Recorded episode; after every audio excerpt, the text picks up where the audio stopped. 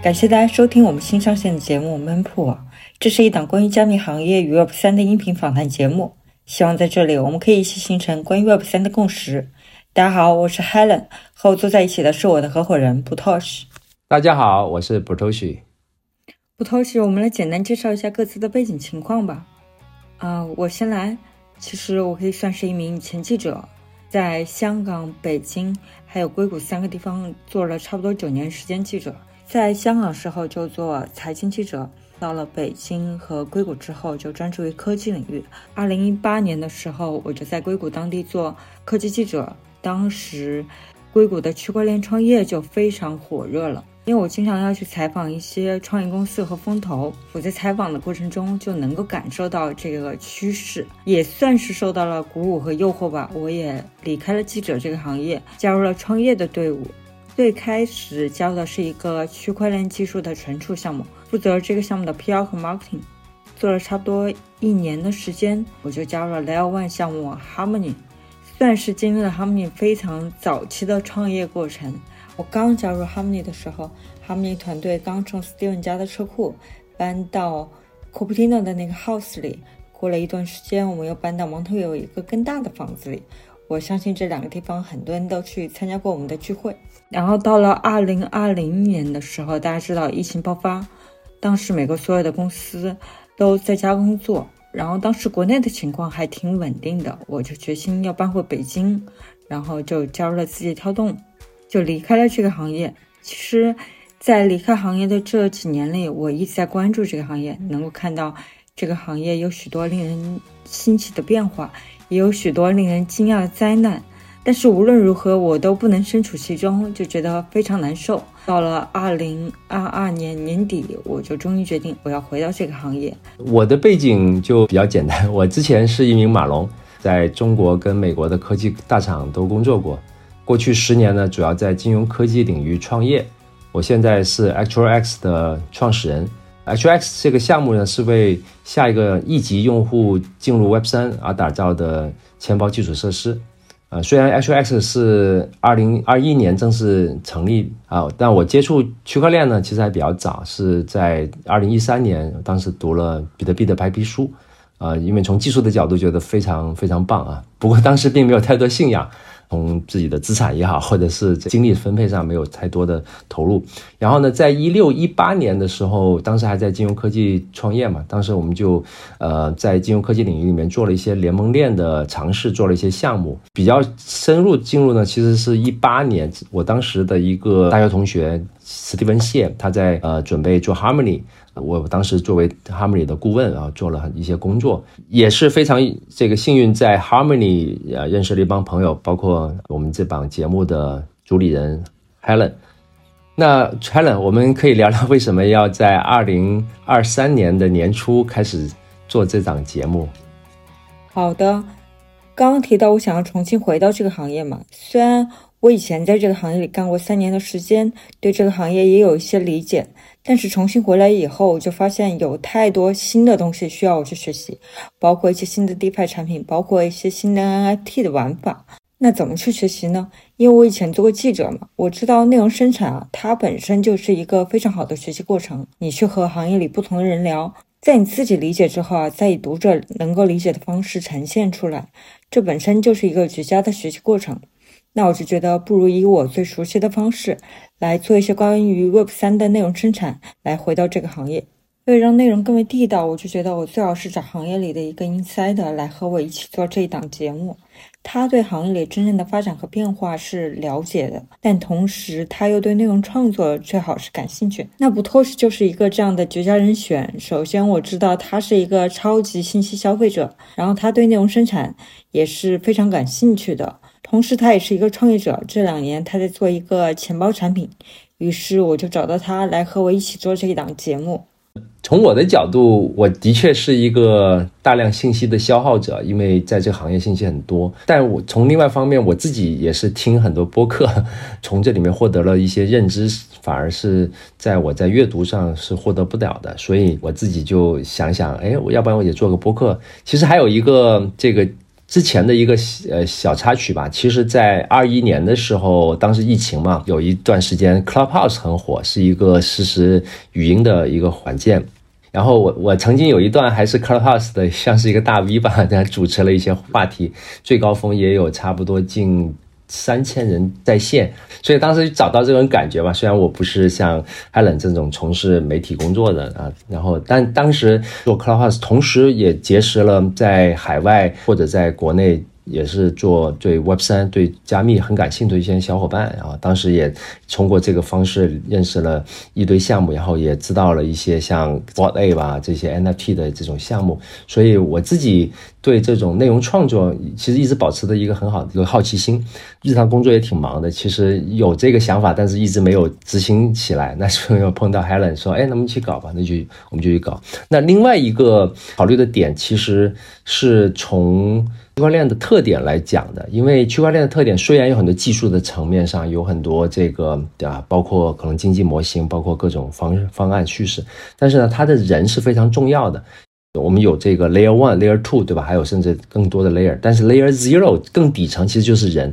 这个 layer 应该是一个社交 social layer，在社交层面上，因为每个项目，对吧？它的创始人，甚至你说那个中本聪，他其实还是个人呢。他从 n e w d i n g list 他开始去号召一些人，然后大家去跟他一起去写代码，然后一起去部署这个节点，去去推广。那其实这个人的这个因素是非常重要的。所以呢，我我自己想要去做这个播客节目，也是希望可以邀请一些嘉宾。包括以行业里面的朋友，然后去讨论一些有意思的话题，这样的话来提升我们自己的认知，同时我们也可以去把一些真知灼见提炼出来，然后传播传播出来。所以从这方面的话，我是希望我们这个播客也是成为一种呃 social layer 啊，然后能够找到比较靠谱的这个，不管是 builder 也好，或者是从业者或者 investor 啊，然后或者是用户。啊，来去啊，通过这种人的连接来提高我们的认知。嗯，做这档节目，我们做的第一件事情就是给播客取名。最后，我们把这个节目取名叫 Memopool。可以讲一下我们这个取名的过程，就是我们两个都希望能够找到一个词，它有一点酷，就带有区块链行业的典型特征，带有这个行业的价值观。我们就挑选了几个词，让大家来选。最终，大多数人投票给了 Memopool。实际上，这个名字确定过程，它也是一个民主投票的过程，就是非常符合区块链行业去达成共识的一个过程。我觉得你可以解释一下这个 mempool 这个词的含义，从技术角度。好啊，mempool 对这个是我提出来的，mempool 全称 memory pool，m e m p o o l，翻译成内存池。这个事实上是从比特币开始就有这么一个概念啊，然后以太坊或者其他的链它都有类似的这个 mempool。呃，它是什么呢？它其实就是一个节点里面的一个内存池。比如说用呃钱包签名之后提交的交易，这个交易还没被写入区块的之前，它就在 mempool 里面待着啊。你可以理解为它有点像火车站的候车室，你还没有进入到火车这上了这个区块之前，你必须在一个地方待着。那这个 man pool 就是这个候车室，就但是呢，它跟候车室不一样啊，就是 man pool 怎么样会被选入进写作区块里面，其实是由矿工啊，到现在是 validator 挑选。那 transactions 你提交的时候你要交气费，对吧？所以呢，你的气费要交的够啊，越高那就这个矿工会优先挑选你。没有气费或者你挑的交的在当时的那时间里面你是低于平均值的，就不会被选入，就必须等待啊，就有这么一个特点。那为什么挑这个 Manpool 呢？因为我们知道加密行业竞争量特别大，我们是希望能真正有价值的观点啊，甚至是这种不同常规的，但是是真知灼见的一些观点，能被这个选取出来，然后记录下来，然后形成一个共识。所以呢，我们就把我们这个这档呃博客节目就命名为 Menpool。所以 Menpool 这个词它是非常 blockchain native 的，它本身就有很强的价值观。所以我觉得在这里我们有必要去讲一下我们这档播客的价值观，也就是我们相信什么东西。首先，我觉得最基本的就是我们相信去中心化。所谓相信去中心化，就是我们觉得去中心化是好的，是应该去追求的。这个就像文艺复兴的时候，大家相信人文主义；法国大革命的时候，大家相信自由、平等、博爱是好的，是应该追求的。去中心化，它应该是 Web 三最基本的价值观，它也是我们这一档播客的价值观。我们相信去中心化系统，它一定是更有韧性、更为稳健的。它对内和对外部的攻击，它有更强抵御能力。然后其次，我们也相信去中心化它能够带来更高效率。我相信这一点会有人反对啊，但是我可以展开讲一讲。就首先在组织效率上，到这样的组织形态出现，权力的下放，那我相信这种效率提升是比较显而易见的。那从技术上来说，我相信这一点会有人反对，大家会说，你看这种中心化的云服务、云基础设施，它肯定是效率更高，甚至更为安全、更为稳健的。但是我想说，如果把时间轴拉长，我们相信这些开发人员、技术人员一定可以把这些问题解决，让去中心化的系统去追赶上中心化的系统，甚至超过中心化系统。那从经济学角度来讲，去中心化系统它带来新的经济模型，它能够让资源分配的效率提高，它让资源分配逐渐达到一个最优状态，所谓帕雷托最优。这个未来我们可以邀请嘉宾来展开讲。对你说到这点，我就联想到，呃，因为我背景是计算机嘛，就是你在做优化的时候，你是呃局部优化，在当下你优化，那你可以效率很高，中心化，对吧？那这个时候区块链的确是很慢，但是呢，如果要实现一个全局优化，就是一个叫做 global optimization，这就经济学上你刚才讲的那个词叫做帕雷托最优，对吧？那这个时候，呃，区块链反而是能够带来这种公平，带来公开透明这种非许可的呃效率的最优。你刚刚提到非许可的，其实昨天我们在碰头的时候说我们要去定义一下我们的价值观。那我们觉得第一点重要是去中心化，另一个非常重要的就是 permissionless，非许可的。嗯，不透气，你可以展开讲讲这个 permissionless，为什么你觉得它非常重要？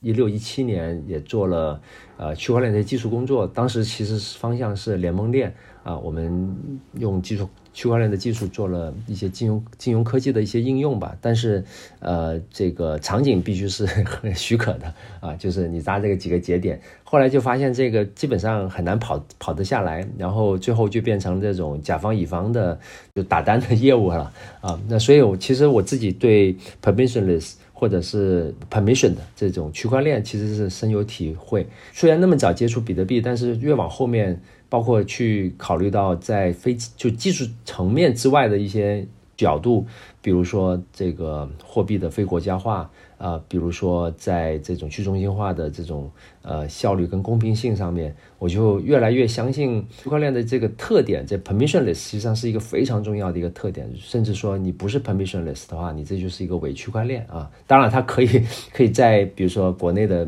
语境里面，你说区块链，你去做一个系统卖给甲方，这个无可厚非啊。那这是 你做销售的一个策略。但是从这个第一性原则来看的话，一个区块链项目必须是 permissionless 的，那让这个参与的个体他来去做选择。你觉得这个好，你可以去参参入，你可以去跑这节点，你可以去拥有它的代币，对吧？你觉得它不好，你可以把它。这个卖掉，你甚至你可以 fork 它，对吧？就分叉嘛，就是你可以把它分叉出来。比特币发生过，对吧？以太也发生过，而是说，那大家会不会选你？那你要从别的方面去竞争。所以这个呢，它不是说拿一个枪去顶着你，因为因为你做得好而，去选有选择。其实这个就回回到了可能是古典经济学里面市场经济的这个特点。所以我觉得这 permissionless 是非常重要的。其实从这个角度来说，区块链技术它现在在效率、在公平等等方面做的可能都不够好，甚至发生了很严重的事故。但是在更长的时间轴上来看，我们相信这种去中心化的系统，它一定会为社会、为人类带来更好的效应。所以，我们这档节目在这里，我也想下一个定义：我们是区块链技术，是 Web 三的长期主义者。我们给这项技术以时间，去等待更好的效应、更好的事情去发生。那接下来最后我们想讨论的一个话题啊，就是在刚刚过去的二零二二年里面，这个行业好像发生了很多暴雷啊，很多很严重的事故事件。那我们既然定义我们自己是区块链技术 Web 三的长期主义者，这个行业在过去一年里真的就没有什么好的事情、好的进展发生吗？好啊，对这个我们录制的节目是今天是一月八号，对吧？那个呃，刚过了一周，二零二二年。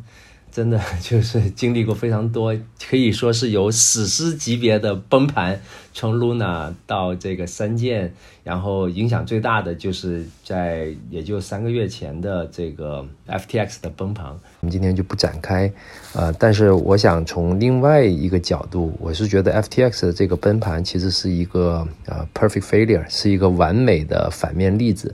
从这个角度来说一下，为什么其实也是一个亮点。主谋，呃，SBF，我们要看他从事的。呃，这个业务会从事的这个实质的这个动作是什么？其实他在做的就是交易所，他还有这阿拉米达，其实他做的就是传统金融行业里面华尔街这么多年来做的一些事情。然后他创造了自己的一个很好的形象，然后有这个红杉这些背书，然后去发他的币，然后把这币去做质押，对吧？把这风险转移到其他人，以及他去通过交易所动用用户的资金这一套行为，其实他都是在 中心化的这个金融的实质的行为里面发生的。他并没有去做这块链，虽然他就投 Solana 了，但是他有一些操盘的这种。动作还是为他做交易服务，但是呢，他实际上是在做老金融传统，就所以呢，他还是在做这种中心化的这种以人为为基础的，而不是说基于区块链不信任的。最近我听到一个词，我觉得也蛮感慨的，叫做 “interestless we trust”，我们相信无信任的，提醒了我们啊，我们要在这个行业里面从事什么事情。然后，对于普通用户，对于就是整个从业者一个提醒，就中心化跟去中心化的巨大的区别。那交易所大家是相相信它，你把你的资产转移给他，他掌握你的私钥。整个区块链诞生从比特币的开始，其实就让用户管理自己的资产。所以我们都知道一个老词叫做 “Not your key, not your coin，不是你的钥匙，你就不是你的资产。再次的提醒了大家，中心化跟去中心化的天壤之别。中心化它有这个能力可以去作恶，它做不作恶，那你就可能就要靠它的道德，包括一些监管的约束。那我们为什么不直接就用这区块链最底层？然后你掌握了私钥，你这个就没有办法别人去动用你了。当然会有一些安全性，就使用习惯啊、便利性。那这块我们也有很多从业者在解决这些问题，包括我们自己的项目。那啊，那现在我觉得这个去中心化跟去中心化区别是非常大的。所以总结而言，FTX 的崩盘，我们可以看到它从反面的话，呃，给整个行业做了一个很好的提醒。对的，这种灾难性事件对于行业也不能说完全没有建设性的影响。虽然这种代价是非常大的，但是我相信除了这种影响层面，在技术和产品上应该也会有一些进展吧。其实我们应该去看一看这个二零二二年的一些闪光点了。我这边总结一下。我我是觉得，其实二零二零年我们看到了一些技术上面的进步，以及在应用层面上的这个一些亮点。那最大的进步，大家都知道，在去年九月份，啊，以太坊完成了升级，从 POW 这个工作量证明要用电去挖矿，变成了 POS 质押。这个在以太坊这叫 The Merge 嘛，The Merge 的方这个实现是一个非常大的一个里程碑，因为。从以太坊诞生第一天，其实你如果去看当时的白皮书或者是后面的黄皮书，其实它这个 POW 是一个中间的状态啊。很早时候他们就就要去做这个 migration 啊。当然，就这里面 POW 还有 POS 哪个好，哪个公平性，这里面在行业内有也有很多争论啊啊。这块我们不去做评判啊。但是呢，从整个进展来看的话，比如说像从以太坊这个升级，其实是重大的里程碑，终于实现了。要不然的话，呃，这个过去几年大家都就是以太坊都在说这事情，一直没有推，就是是不是一个就是吹个泡泡，对吧？那最后发现，哎，九月份。这个升级要完成，哎，最后就就就升级了，对吧？我我当时还在这个半半夜还看那个直播，那个那个有一个熊猫，就是因为它是呃一个 POS 的白熊，一个黑熊一合并就成为了这个的 merge 了。然后我当时也非常兴奋，感受到这个热情。这里面他又讲他的技术难点，他的技术难点就是你这个链已经在跑了，上面有这么高的这个价值在跑，那还有很多在做质押，对吧？那如果出现问题，这个是很灾难性的。结果这个非常。非常顺利啊，对，所以我觉得这的的 merge 是一个很重要的一个事件。那呃，从价值层面上讲的话，还有另外一个点就是 POW 其实会受到一些 ESG 的这这个质疑，因为它毕竟浪费很多能量嘛。虽然它其实又带来一些公平性啊，但是就是由 ESG 的角度讲，就是大家会觉得，哎，你这很耗电，你这个不不环保的，成为一个攻击的一个特点。这也是为什么 后面。伊隆马斯在二零年底、二一年初的时候说支持比特币支付，后来呢，伊隆马斯又改了，因为就受到了一些传统金融的这些质疑。但是以太坊其实它现在就是不耗电了，至少在这层面上不会被攻击了啊。刚才这个 merge 然后讲了比较多，那还有几个点吧，我这边也稍微带一下。另外一些技术上面的突破，其实在以太上面，呃，zk EVM 这个我觉得也是一个亮点。解释一下，zk 其实就是零知识证明，它其实就是用零知识证明来去做以太坊的这个扩容，但实现起来挺就是挺复杂的哈，而且就是说之前的方案还是要就是说重新推倒再来啊，但是呢，这 zk EVM 就是虚拟机这个以太坊虚拟机，那么在以太坊主链上已经形成了很多应用，然后很多价值在跑。如果你兼容这个 EVM 的话，你其实是可以继承以太坊的这么多的这些应用，对开发者来说也是非常友好的。它其实就形成一个网络效用。那这个 EK EVM 就是采用了就 EVM 兼容的这么一个呃特点。那这个的进展其实是非常神速的啊！这里面有不同的项目，其中也有中国团队做的项目，这个叫 Scroll，这个核心团队是清华摇班的，这个都都是技术天才了。去年初吧，那个呃出来，然后在一年内进展非常神速，Vitalik 也是高度赞赏。那这些都是在技术层面上的这个亮点。那我觉得还有在在社会影响力的层面上的亮点，差不多呃一年前对吧？二月份。乌克兰这个俄罗斯发生战争，那我们不讨论就是这个呃谁对谁错啊，但是呢，至少我们看到有大量的这种捐赠的事件通过 crypto 来去发生的啊，就是通过捐赠或者成立什么 Ukraine DAO，或者是有些资助呃，也包括呃在乌克兰也好，或者是呃俄罗斯这些老百姓，然后呢用这些加密货币来来去解决一些。当时支付的一呃一些困难，我觉得这里面其实是从另外一个角度也证明了这个呃数字货币能够给这个社会事件带来的一些新的解决方案。对你刚刚提到数字货币对乌克兰战争的影响，我就想到昨天刷朋友圈的时候看到发生在我朋友身上一个真实的故事。他最近在欧洲旅行，在波兰华沙入住酒店之后啊，他就去了楼下的一个酒吧。在酒吧待了一会儿，他就发现酒吧里全是乌克兰人。原来这个酒吧他就是一个乌克兰人开的，他就成了这些乌克兰难民啊，在当地的一个聚集地。这些难民吧，他对于大多数中国人对这场战争的态度会有一些看法，甚至会有一些敌意吧。但是即便这样，大家还是非常努力的去理解彼此的立场和遭遇吧。其中一个男生就和他聊的比较多，聊着聊着就哭起来了。原来这个男生他大部分家人就还在乌克兰，就还在经历战争，其实还挺惨的。然后我朋友在离开酒吧之前呢，就向他要了他的 USDT 地址。回到酒店之后呢，我朋友就向这个地址去转了一些 USDT 作为捐赠。然后这是一个发生在我身边数字货币在无国界支付上发挥作用的真实的故事。数字货币的支付是无国界的，但同时我们也能看到理解啊、同情啊这些非常本质的东西本身，它也是无国界的。对，就这个例子非常棒。我是觉得，其实 crypto 它真的就是抹平了这个地域的差别。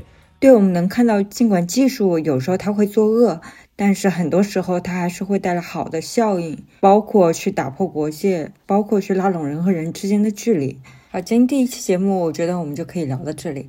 作为一个后续节目的预告，在这期节目里，我们聊了一下我们的价值观，然后也尝试在玻璃渣里找糖。在非常糟糕的2022年，我们也看到其实有一些不错的进展，技术上的进展在发生，然后区块链也确实给人们的生活带来变化。我觉得未来我们还是会抱着一种乐观的长期主义的态度去追踪这个行业里真正发生的变化。